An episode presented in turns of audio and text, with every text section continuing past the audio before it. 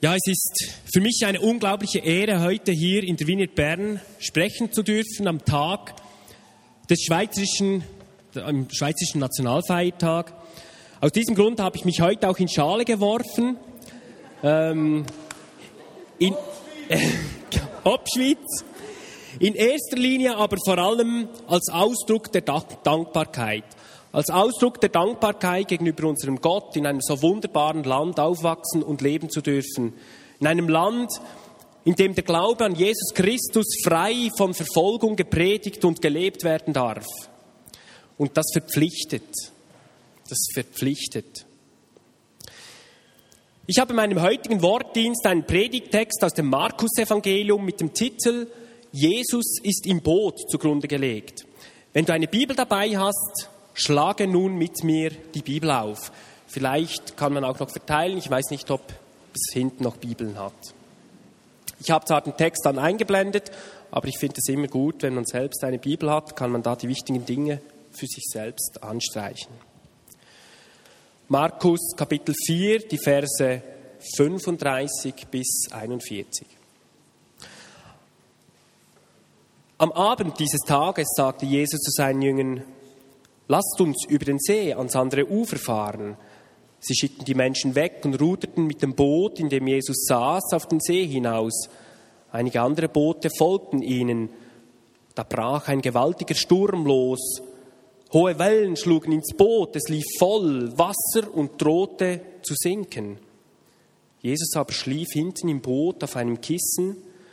Da rüttelten ihn die Jünger wach und schrien voller Angst, Herr, wir gehen unter. Merkst du das nicht? Sofort stand Jesus auf, bedrohte den Wind und rief in das Toben des Sees, sei still und schweig. Da legte sich der Sturm und es wurde ganz still. Warum hattet ihr solche Angst? fragte Jesus seine Jünger. Habt ihr denn gar kein Vertrauen zu mir? Voller Entsetzen flüsterten die Jünger einander zu, was ist das nur für ein Mensch? Selbst Wind und Wellen gehorchen ihm. Die hatten ja schon eine Menge erlebt, die Jünger, von denen da die Rede ist. Du brauchst nur einmal das Markus-Evangelium bis zum Kapitel 4 so durchblättern, damit du siehst, was die schon alles erlebt haben. Die haben die persönliche Berufung erfahren, die haben mitbekommen, wie Jesus mit göttlicher Autorität in ihr Leben hineingesprochen hat. Die haben erlebt, wie am See Genezareth Jesus Tausende zugehört haben. Die haben gehört, wie und was er gepredigt hat. Die haben erfahren als den, der stärker ist als alle Dämonen. Sie haben ihn erfahren als den, der stärker ist als alle Krankheiten. Sie haben ihn sogar erlebt als den, der sich Gott gleichsetzt, indem er sagt, sei der Herr des Sabbats, göttliche Ordnungen seien seine Ordnungen. Aber das, das, was sie hier erleben, das ging noch ein Stück weiter. Das ging ins Zentrum. Das war wirklich ein Härtetest. Denn da, als diese Männer in diesem Boot saßen, ging es schlicht um die eine Frage. Überleben wir oder überleben wir nicht? Fahren wir jetzt samt unseres Jesus Christus auf Grund oder kommen wir da nochmals raus? Da ging es wirklich um alles, ganz intensiv. Sie hatten es ja erlebt. Er wollte ja von der Westseite zur Ostseite, Vers 35, lasst uns über den See ans andere Ufer fahren. Und dann plötzlich fing der Sturm an. Dann lief der Kahn voll und dann brach die Panik aus selbst bei diesen hartgesottenen, robusten Typen, von denen ja einige Fischer waren und eigentlich die stürmische See gewohnt waren. Währenddessen schlief Jesus im Heck des Bootes und sie holten ihn da raus und erlebten, wie durch ein, zwei Worte die gesamte Situation eine völlig andere wurde und den fuhren, wie der ist, der Sturm und Wind und Meer beherrscht. Die Geschichte, die wir hier haben, ist zu einem Bild zu einer Art Metapher geworden, zu einer Metapher überhaupt für unser Leben. Dass wir Stürme des Lebens haben, dass wir so Stürme der Gemeinde Jesu sehen, dass wir sehen, wie Jesus mit im Boot ist. Und wenn wir versuchen wollen, diese ganz bekannte Geschichte einmal für uns persönlich auszulegen, dann denke ich, ist es heute hilfreich, wir fangen mal von ganz hinten an. Beim letzten Vers, bei der letzten Frage und nehmen diese als Einstieg. Wer ist denn dieser Jesus? Was für ein Jesus kriegen wir hier in dieser Geschichte gezeigt? Was für ein Jesus steht da vor uns? Anscheinend war diese Begebenheit von solcher Bedeutung, dass alle drei Evangelien, Matthäus, Markus und auch Lukas, diese Geschichten in ihren Briefen erwähnen. Ich möchte dir heute einmal ganz schlicht den Jesus zeigen, wie er hier in dieser Geschichte beschrieben wird. Als den schlafenden Jesus, als den handelnden Jesus und als den fragenden Jesus. Ich möchte dich ermutigen, dass du, während wir versuchen, uns diesen Jesus ein wenig näher kommen zu lassen, du ihn einmal in deine eigene, ganz persönliche Situation mit hineinnimmst und einfach mal davon ausgehst, wenn als Voraussetzung für dich gilt, dass Jesus in deinem Boot ist. Allerdings ist das die Voraussetzung, dass Jesus in deinem Boot ist. Also, dass du ihn in dein Boot eingeladen hast, dass er die Mitte deiner Existenz ist, dass er die Mitte deines Lebensbootes geworden ist. Denn der Jesus, der hier im Boot ist, das ist der Sohn des lebendigen Gottes. Das ist der Jesus, der die ganze Welt vor Ewigkeiten projektiert und sie auch durchgeführt hat. Er ist nicht nur Architekt, er ist auch Baumeister und auch der Erhalter. Er hat die ganzen Systeme konstruiert. Von ihm kommen sie, ihm dienen sie, ihm gehorchen sie. Und er ist auch der, der sich in die Mitte dieser Welt hineingesetzt hat, in seinem stellvertretenden, leidenden Sterben am Kreuz und Auferstehen. Dieser Jesus muss im Boot sein. Wenn das die Voraussetzung ist und das für dich gilt, dann nimm diese Geschichte einmal für deine ganz persönliche Situation, in der du heute stehst. Wie ist es denn momentan bei dir? Packst du gerade noch so dein Leben? Hast du den Eindruck, als hättest du alles so halbwegs im Griff? Bist du der Sache gewachsen, was man so von dir fordert? Oder geht es dir so wie diesem Fachpersonal vom See Genezareth?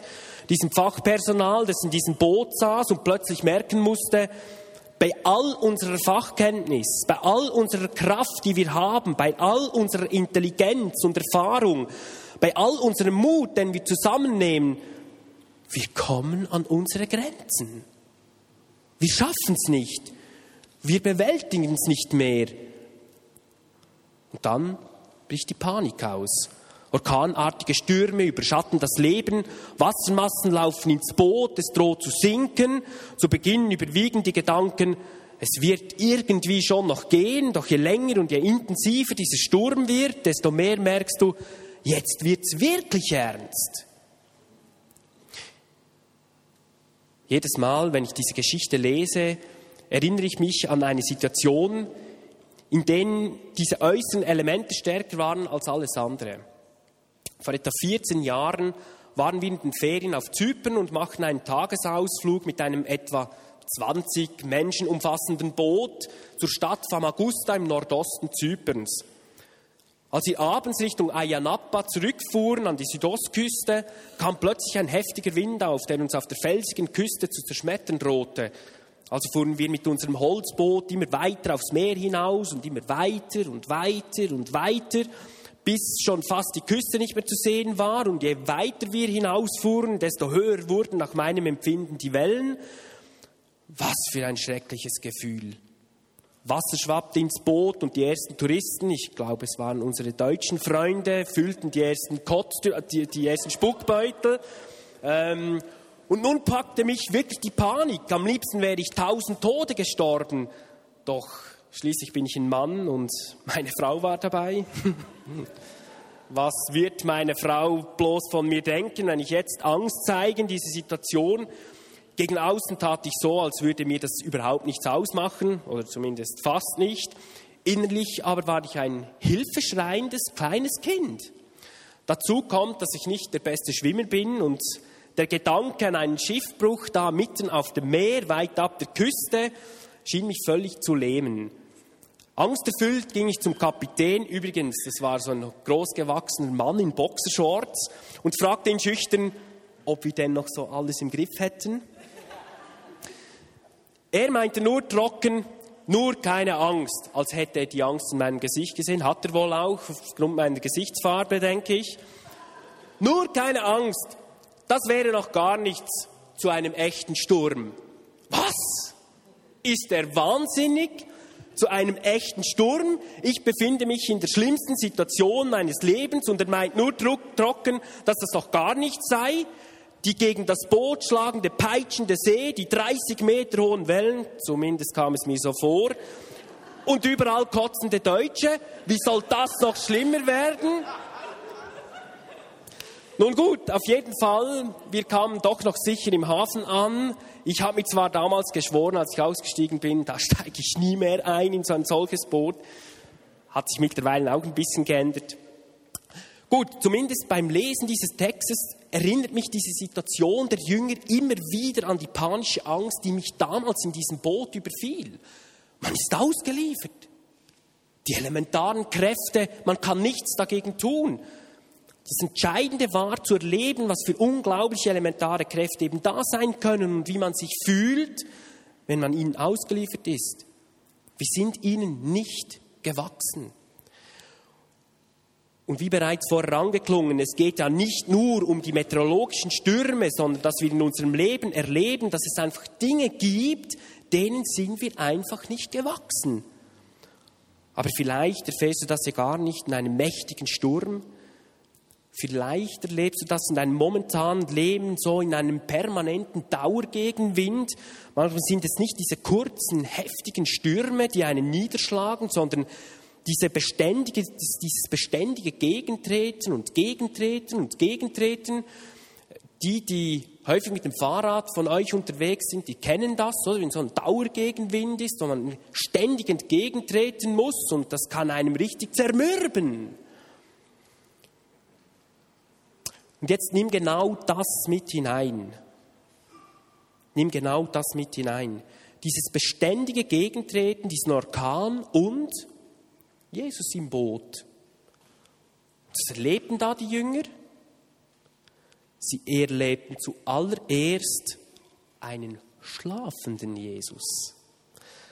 Weißt du, darauf kannst du dich einstellen, dass wenn du Jesus mit im Boot hast, dass es dann stürmisch wird. Meistens denken wir ja gerade umgekehrt. Wir denken, wir laden Jesus ins Boot ein, so als eine Art Versicherungspolice gegen alle Gefahren des Lebens. Und es passiert genau das Umgekehrte. Seit wir diesen Jesus mit ins Boot genommen haben, wird es erst richtig spannend. Martin Luther sagt, so geht es den Christen. Kommt der Christus ins Schiff, wird es nicht lange stille bleiben.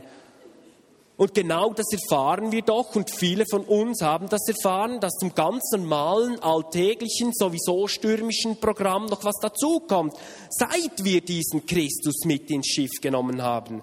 Da erfahren wir erst die Sonderbelastung eben dadurch, dass da noch einer mit im Boot sitzt, ja, die entscheidende Figur mit im Boot sitzt. Plötzlich wird alles nicht einfacher, sondern kniffliger. Da wollen wir einen bestimmten Lebensstil praktizieren, in der Familie, in der Ehe, im Beruf. Da kriegen wir Druck von Freunden, da ist das gesellschaftliche Umfeld plötzlich ganz anders, als das wir es vorher noch erlebt haben. Da hören wir, ich kann dich nicht mehr verstehen, was ja noch ganz harmlos ist, bis zur inneren Distanz, zum Widerstand. Da erfahren wir persönliche Belastung, charakterliche Belastung da erleben wir das Wirken des Heiligen Geistes an uns. Plötzlich findet man sich vielleicht gar nicht mehr so gut, wie man sich vielleicht vorher gefunden hat, entdecken unsere Macken und Fehler und Schwierigkeiten, erfahren Anfechtungen und Versuchungen und es ist plötzlich Sturm da.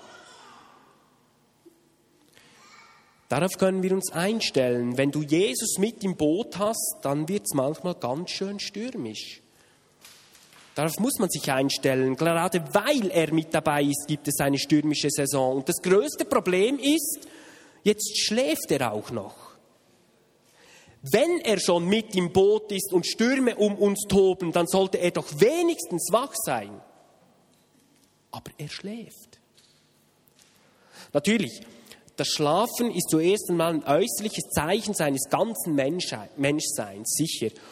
Und wenn du mal so Kapitel 4 von Markus liest, wie das Tagesprogramm da ausgesehen hat, dann hatte Jesus allen Grund zum Schlafen, ganz bestimmt, ganz normal. Und doch spürt man aus dieser Geschichte heraus, da ist noch mehr.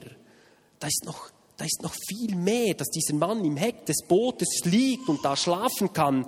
Es ist doch der, der gesagt hat, ich bin der Herr, der das Meer erregt, dass seine Wellen wüten. Es ist doch der, von dem die Gläubigen sagen, du machst Winde zu deinen Booten und Feuerflammen zu deinen Dienern. Es ist doch der, dem diese ganzen Elemente gehören. Das heißt, das, was du hier siehst, einen schlafenden Jesus im Heck dieses Bootes, ist ein wunderbares Zeichen seiner göttlichen Souveränität, seiner inneren Ruhe im Vater. Nicht die äußeren Umstände, die notvollen Situationen beherrschen ihn, sondern er steht über den bedrohlichen Umständen und Situationen, weil er weiß, ich kann meinem Vater im Himmel zu 100 Prozent vertrauen. Und da ruht er nun, dieser Jesus. Er, der Sohn des ewigen Gottes, ruht in seiner Souveränität, in seiner ganzen Menschlichkeit was für ein Bild überzeugender Souveränität. Und genau darin liegt das Problem. Dieses Bild der überzeugenden Souveränität, des inneren Ruhens des Sohnes Gottes überträgt sich eben nicht auf die, die mit im Boot sind, so dass sie sagen könnten, eigentlich könnten wir auch ganz ruhig sein, weil wir wissen, Jesus ist mit im Boot. Dieses Bild der äußeren Souveränität von Gott hat oft eine ganz andere Wirkung auf die, die mit im Boot sind. Das ist doch bei dir und bei mir nicht anders.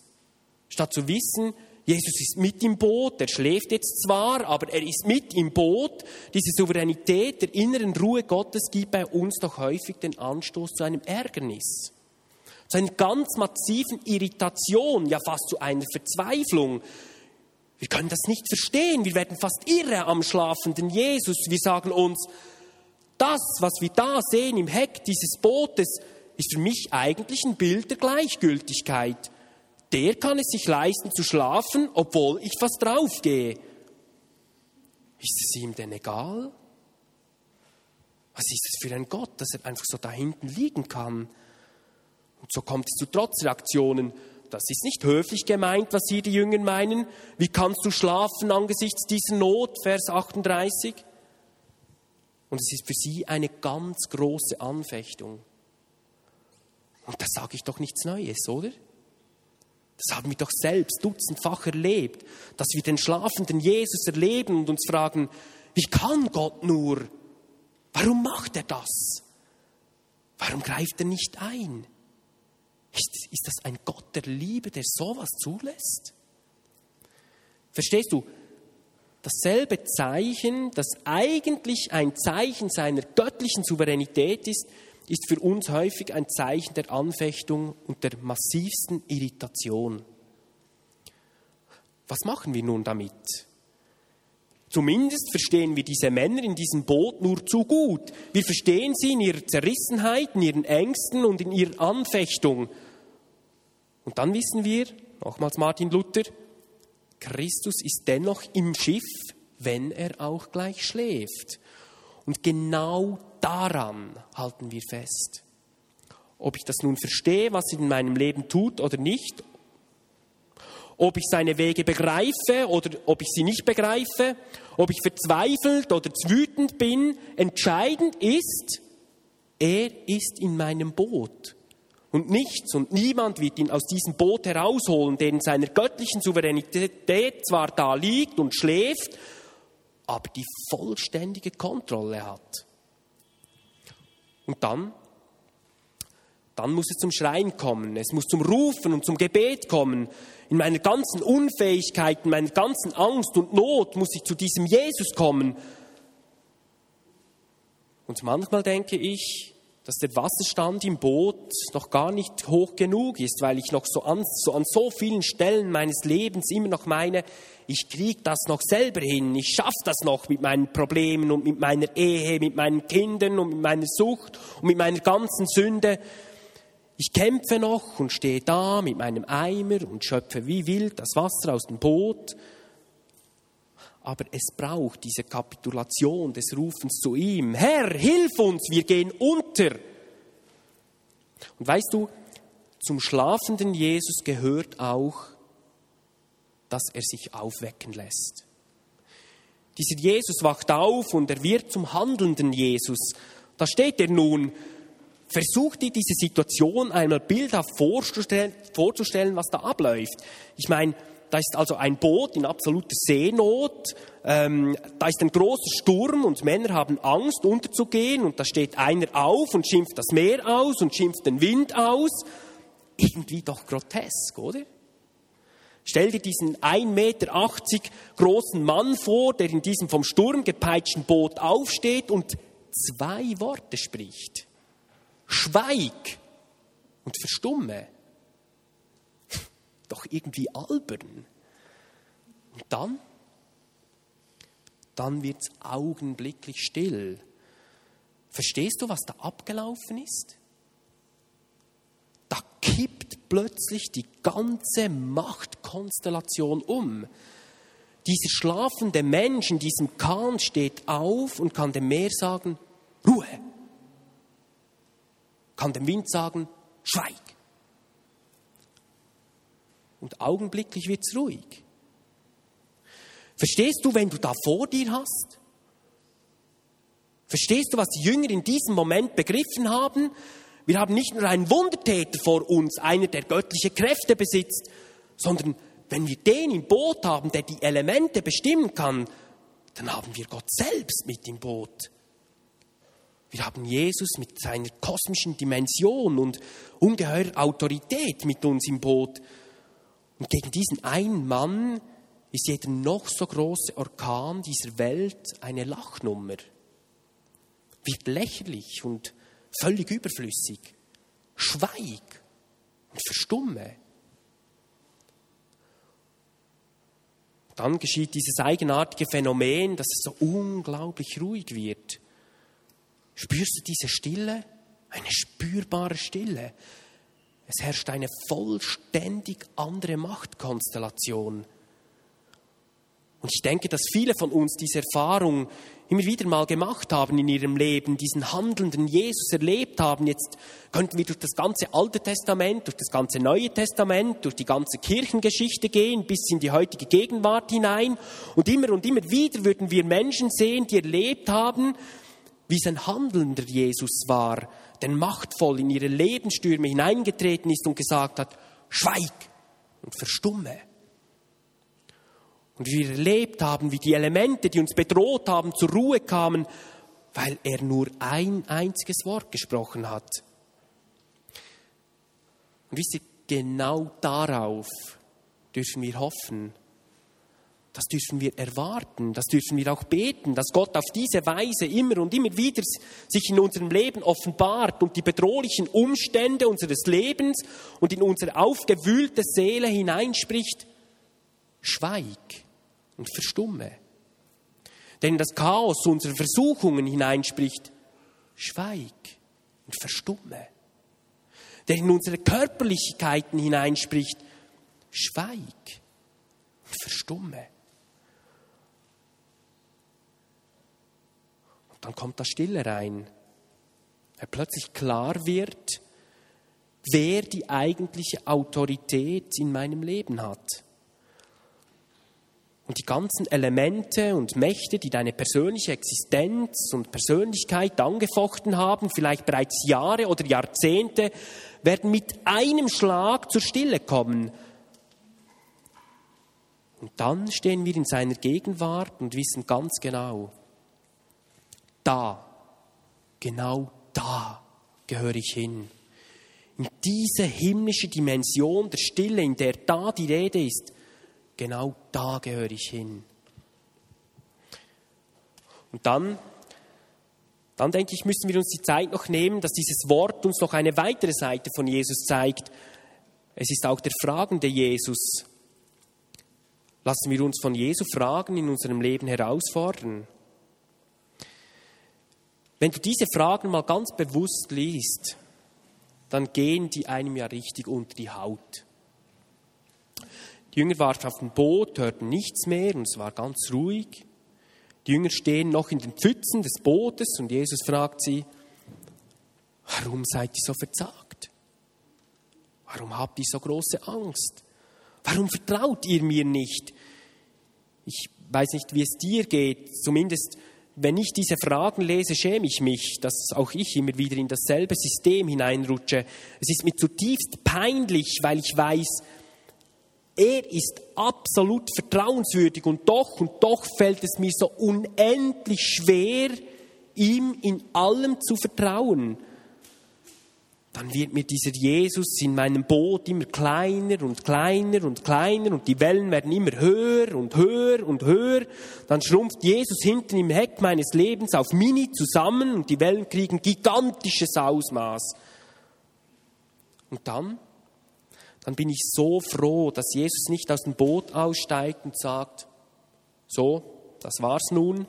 Wenn du mir nicht vollends vertrauen kannst, dann können wir nicht mehr im gleichen Boot sitzen zusammen Nein, Jesus bleibt im Boot. Er bleibt im Boot. Und deswegen sind diese Fragen von Jesus Fragen, mit denen er uns einladen will. Bitte, versuch es doch wieder neu. Sei doch nicht so verzagt, sei nicht so misstrauisch und seien die Stürme deines Lebens noch so stark und die Umstände deines Lebens in deinen Augen noch so auswegslos, ich bin der Herr und ich sitze bei dir im Boot. Und mit deinem Wort wird es still, es wird ganz ruhig. In ihm bin ich geborgen und kann ihm völlig vertrauen. Jesus ist in deinem Boot. Ich weiß nicht, wie du Jesus momentan erlebst in deinem Leben. Jesus, der ruht, so dass du den Eindruck hast, es ändert sich nichts, der in seiner göttlichen Souveränität da liegt und du den Eindruck hast, er sieht nicht, was deine Not ist, dann nimm das als Trost. Er ist im Boot und lädt dich ein, mit deiner Not schreien zu ihm zu kommen, weil du weißt, er lässt sich aufwecken. Und dann sagt dir Gott vielleicht, wie der am Leben verzweifelnde Elia in der Wüste, der sein Amt eigentlich als Prophet Gottes niederlegen wollte und gesagt hat, ich kann nicht mehr und mag nicht mehr, mach du alleine weiter. Komm aus deiner Höhle heraus und tritt vor mich hin, denn ich will an dir vorübergehen. Und dann erlebst du Jesus als den Handelnden, der in die stürmischen Umstände deines Lebens tritt und zu dem Sturm in deinem Leben spricht, schweig und verstumme. Deine Seele wird still, vielleicht gerade jetzt, in diesem Augenblick, weil du begriffen hast, er sitzt in meinem Boot. Er glättet den Sturm meines Lebens. Oder erlebst du Jesus fragend, Warum bist du so verzagt? Warum, warum vertraust du mir nicht? Und du heute wirklich zur Ermutigung des Wagnisses des Glaubens eingeladen bist. Wenn du heute da bist und das Gefühl hast, als würde Jesus in deinem Boot schlafen, er aber unbedingt eingreifen sollte, weil du merkst, ich pack's nicht, ich schaff's nicht mehr, weil die Lebensstürme dein Boot, dein Leben zu kippen drohen, dann möchte ich dich heute einladen. Einladen, nachher, wenn wir vielleicht aufstehen, als Ausdruck des Schreins zu Gott. Herr, hilf mir und stille den Sturm in meinem Leben, egal wie dieser Sturm auch immer wieder aufsehen mag, sei es in der eigenen Family, sei es in einer Beziehung, sei es eine Enttäuschung, sei es eine Bitterkeit, die dich belastet, sei es deine aufgewühlte Seele, sei es ein körperliches Leiden, sei es eine Krankheit, Schmerzen und so weiter.